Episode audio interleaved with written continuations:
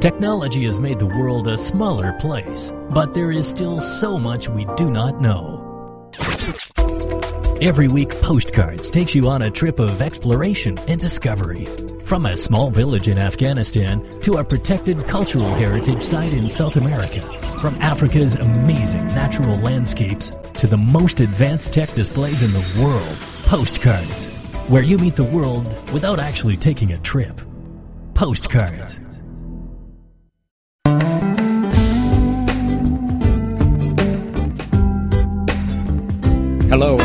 to Postcards, a show which takes you across borders without actually leaving home. I'm Wen Jie.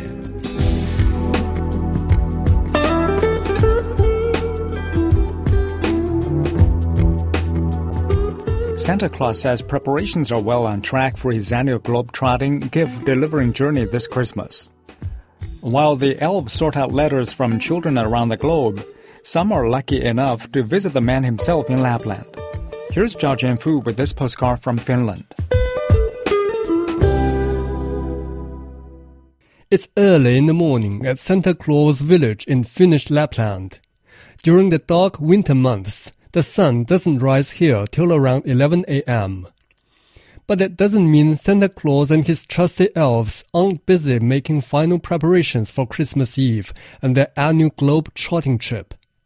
Father Christmas still has letters to read and gifts to pack, but he says they'll be ready on time. Good thing about Christmas is always the Christmas Eve always is 24th of December. So you put it in the calendar and it's there and then you start working towards it and yeah, everything. We still got bits and pieces, you know, some presents to be backed, and we're checking the sleighs, and Rudolph is practicing with the reindeer. But it's all in schedule, and I very much look forward to the Christmas Eve. With preparations almost complete, it's now possible to gauge how well children have behaved during 2016. Santa says not many have made his naughty list, he believes children by nature are good, and if not, there's usually a reason. My thinking is that children basically always behave well. I'm not saying adults wouldn't, but yes, children especially. But then, if they have, let's say, a bad day, there's a reason for it. These are also busy times for Santa's trusty post elves. Here at the village's nearby post office, the elves are busily sorting through thousands of letters sent from hopeful children all around the world. The post office says Santa Claus receives around half a million letters and wish lists every Christmas from almost 200 different countries.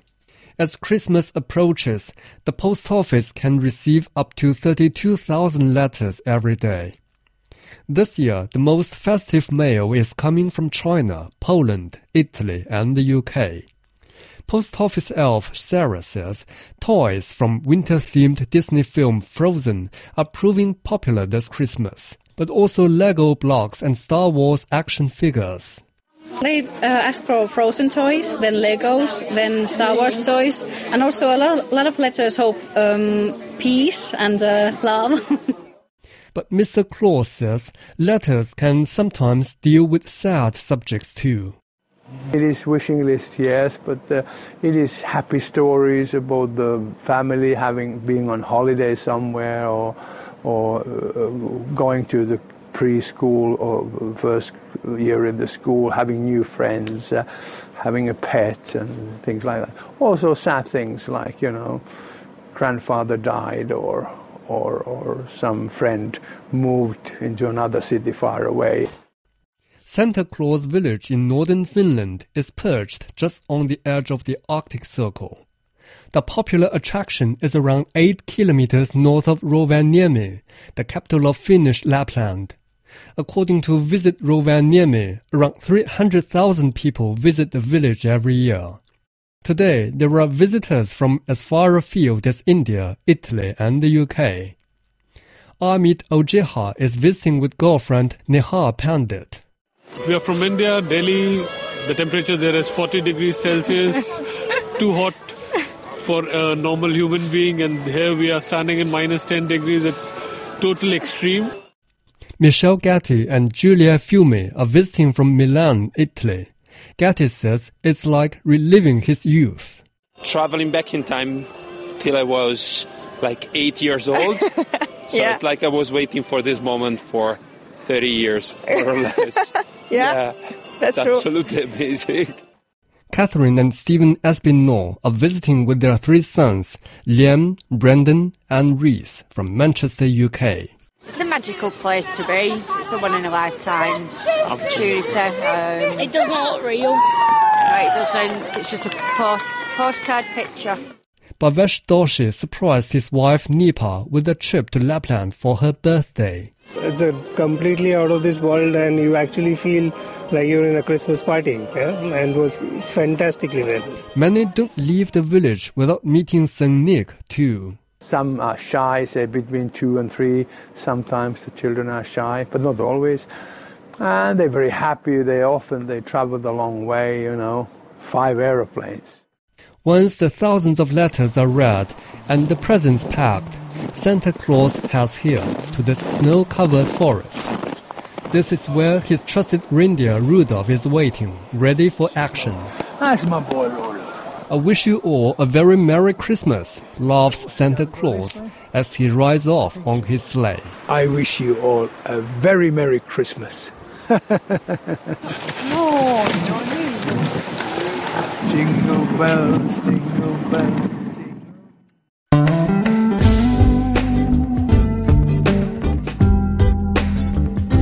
You're listening to Postcards, a weekly program on events and life stories taking place in different parts of the world.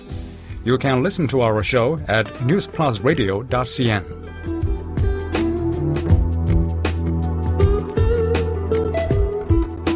One woman's obsession with Santa Claus is bringing Christmas cheer to a Manila neighborhood. Her home is transformed into the house of Santa Claus every December, brightening the lives of hundreds of visitors. Here's Shane Bigham with this postcard from the Philippines. Every year, when Christmas draws near, throngs of people wait outside a house in a residential area of Manila to wait for the lights to be turned on to display a magical scene of all different Santa memorabilia.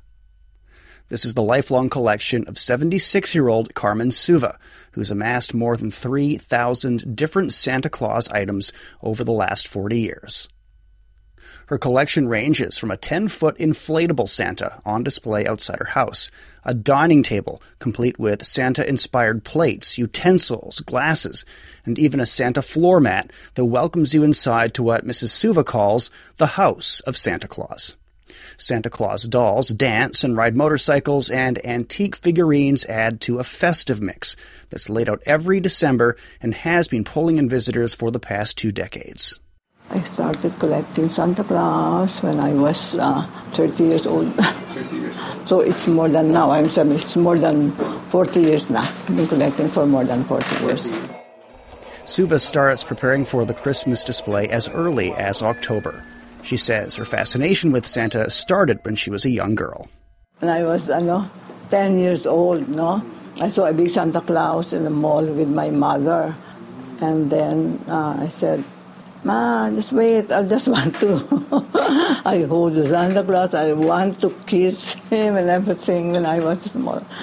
That's why that started. Ano, my mother during uh, Christmas, so she gave me a Santa Claus, a small, ano, and then that was my first Santa Claus that time. and then all my relatives and friends, they started uh, giving me Santa Claus. Hundreds of people visit the house to admire the Santa display, like 49 year old Singaporean tourist Chris Koh, who saw the house on the internet and decided to see it firsthand with his family. Oh, I think it's beautiful. It's the spirit of Christmas. It's nice to see, you know, that residents are willing to decorate the house, light up the house, and it draws a lot of smiles, cheers, happiness, and it's the celebration of Christmas. And in 2016, Santa Claus has definitely again come to town.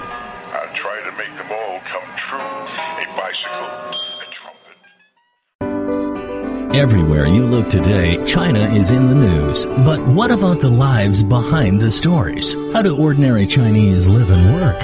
And does everyone here do kung fu? Life in China answers the questions in your mind when you think of China. Over a billion people and as many stories from all over this vast land.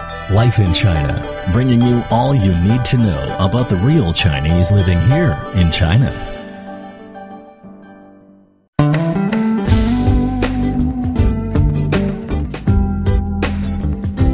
You're listening to Postcards, a weekly program on events and life stories taking place in different parts of the world.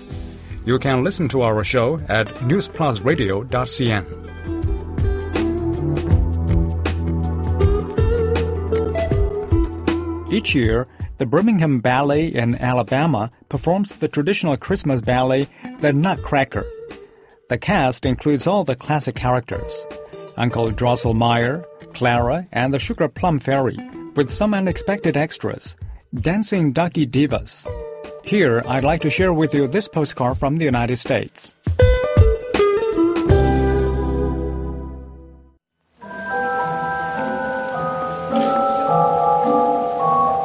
A dog in a tutu is wowing ballet fans in the United States. Staged as a Humane Society fundraiser, the annual production of The Nutcracker has been performed by the Birmingham Ballet for the last five years. This year's show features a misshapen little mutt named Pig as the pirouetting pet of the Sugar Plum Fairy, who performs to a near sellout crowd at the city's main concert hall. Cindy Free is the artistic director of the Birmingham Ballet. There's a wonderful little dog in the show named Pig, and Pig has really worked on her pirouettes. And she comes out and dances with the Sugar Plum Fairy all over the stage. During rehearsals, ballerina Catherine Free held a treat above Pig to get the animal to twirl about at the end of a leash. Dancing with a dog is really fun because you get to, you're doing your part and you're being a character, but you also get to experience this little animal on stage. And it's a stress reliever in a way but they give so much to the stage and project to the audience more than you might think, and it's amazing to see them grow from even their rehearsals to being on the stage. Born with a condition called short spine syndrome, the three year old dog hops like a frog to stand up and has hunched shoulders that make her gait appear a little gorilla like, explains her owner, Kim Dillenbeck. Uh, she has a condition called short spine syndrome, and basically, she has about half of the spine she's supposed to have and her legs have grown to the natural length that her sisters have, so it makes for a little bit of an interesting look. Pig's bone structure means she can't see what's going on around her. She's so easily startled because she can't move her head at all. Her head is fused at her shoulders, and so for her to come to a place that has lots of noise and stuff is very difficult. Other canine performers include a huge black Great Dane, elegant Afghan hounds, and a tiny terrier. Cindy Free says the dogs are a hit with the audience. Every year we audition the dogs just like we do the community cast dancers. But this year we chose 29 dogs of all varieties of shapes and sizes, and they perform alongside the rest of the two legged dancers. Only a few of the animals are trained performers, and many are rescuers. But despite her limitations, Pig is the star of the show and has become a local celebrity. Her Facebook page has more than 100,000 followers.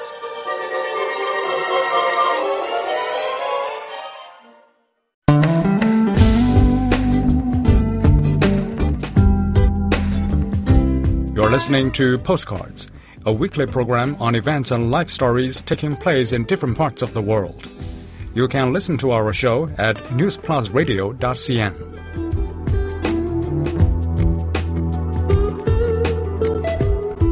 The Russian debutante's ball in London is a night of opulence and glitz, packed with young men and women looking to recreate Tolstoy's War and Peace.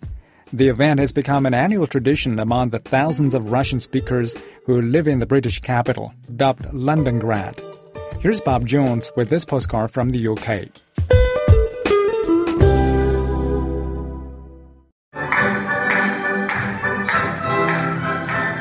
It's a sumptuous pageant traditionally held to introduce young aristocratic ladies of marriageable age to eligible young men. It's a scene which recreates the grandeur of Tsarist Russia before the revolution more than a century ago. But all is not quite as it seems. This isn't St. Petersburg. It's London's West End, and many of the eligible young men here are not Russian, but members of the British Queen's household cavalry. Up until the 1950s, debutante balls were also a tradition in Britain and other parts of Europe. The most famous was the Queen Charlotte Ball, dating back to the time of George III, when girls were presented to the Queen. But after the Russian Revolution of 1917 and two world wars, Europe is a very different place, and these functions can appear anachronistic. The revival of the Russian debutantes ball is now in its fourth year, spurred on by interest from a new generation of young Russians. Entry to the ball is strictly regulated. A wealthy background isn't required, but expensive tickets mean attendees do need to have some cash. The debutantes themselves don't require tickets, but they have to pay £250 for the experience, which includes ballroom dance classes. It's definitely a price worth paying, according to debutante Anastasia Kachkovska. I was a visitor at last year's ball, and so I got to experience the fairy tale. When I saw the debutantes coming down the stairs, I felt this energy, and I said, I want to be a debutante next year. So I applied and got in. Kachkovska is a student in London from Kiev in Ukraine. She has spent thousands of pounds on her dress and makeup, as well as flying her boyfriend to London to escort her to the ball. A good education is a requirement here. The young women speak at least two languages and must meet other criteria, such as good manners and attractiveness.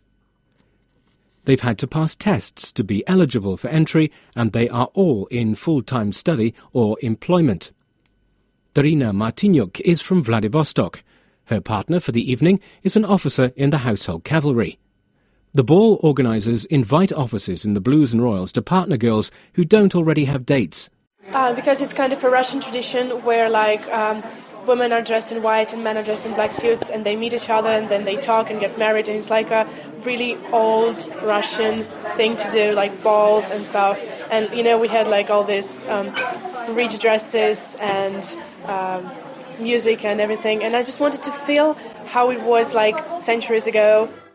The organisers say they want to highlight Russia's rich culture and preserve it for the coming generations. They say the ball provides a friendly social context where young men and women from across the globe meet one another and form lasting friendships. The organisers hold auditions in Moscow and London to assess the applicant's suitability. The women must be young, aged between 16 and 24. For the debutantes, it's a once in a lifetime chance to dress like a princess and be the belle of the ball. Organizer Alexander Smagin says the balls appeal to a society whose culture was banished by communism, but they still read Tolstoy at school and are inspired by the characters in War and Peace.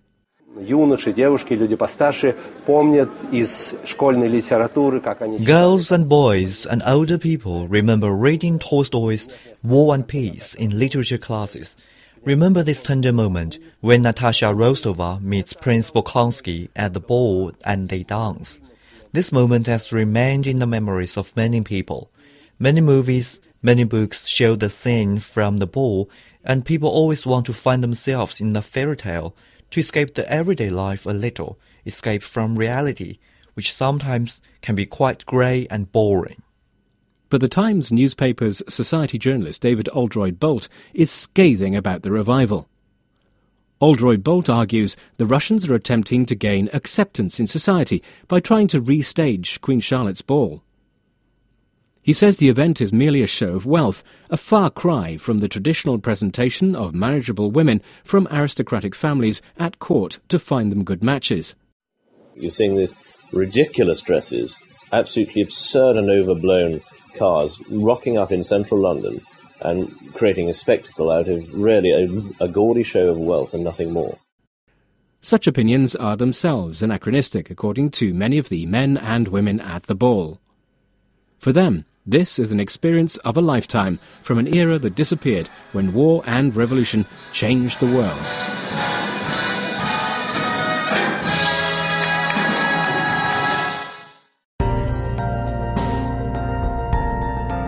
A chance to hear what's new in China with local news, topical reports, lighthearted stories, and travel. It's China Horizons. Check out the changes sweeping China's provinces and explore the fascinating natural and man made beauty of this ancient country, plus the culture, customs, and history of the nation's 55 minority groups. It's China Horizons.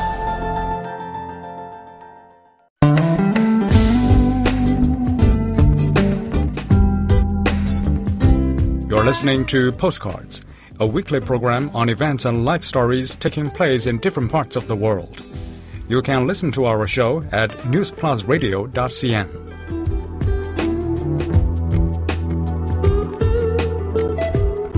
A musical sofa is giving deaf students in Pakistan the chance to experience music for the first time. Using lights and vibrations, a special couch has been set up to help those with hearing difficulties enjoy the gift of music. Before we come to the end of today's show, I would like to share with you an extra postcard from Pakistan.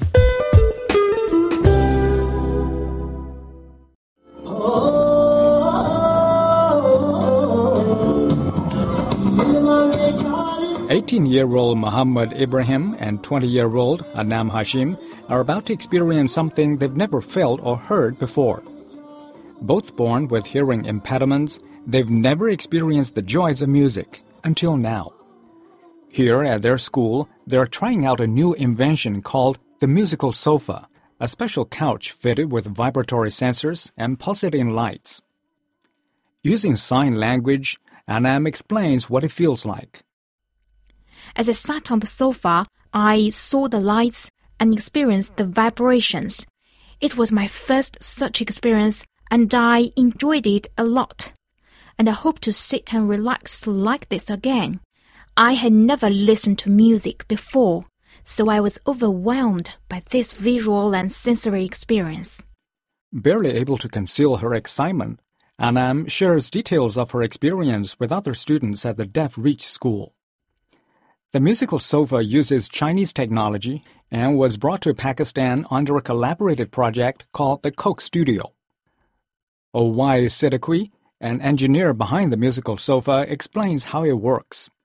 Basically, sofa इस तरीके से कि सोफे के अंदर Motors लगी हुई हैं जो sensor motor Basically, the sofa is fitted with sensory motors, which provide the feel of drums and percussion instruments based on the frequency they produce.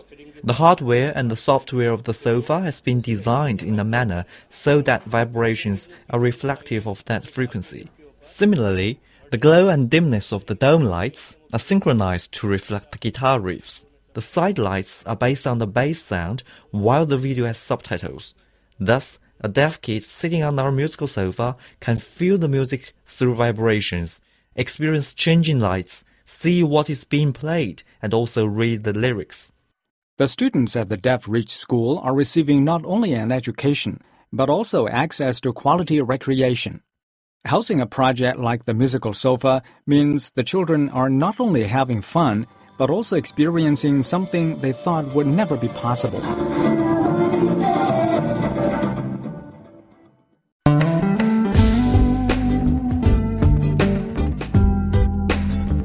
With that, we wrap up today's postcards. Your comments, suggestions, or questions are always appreciated, and you can contact us via email at postcards at cri.com.cn. For program producer Zhao Jianfu, I'm Wen Jie. See you next week.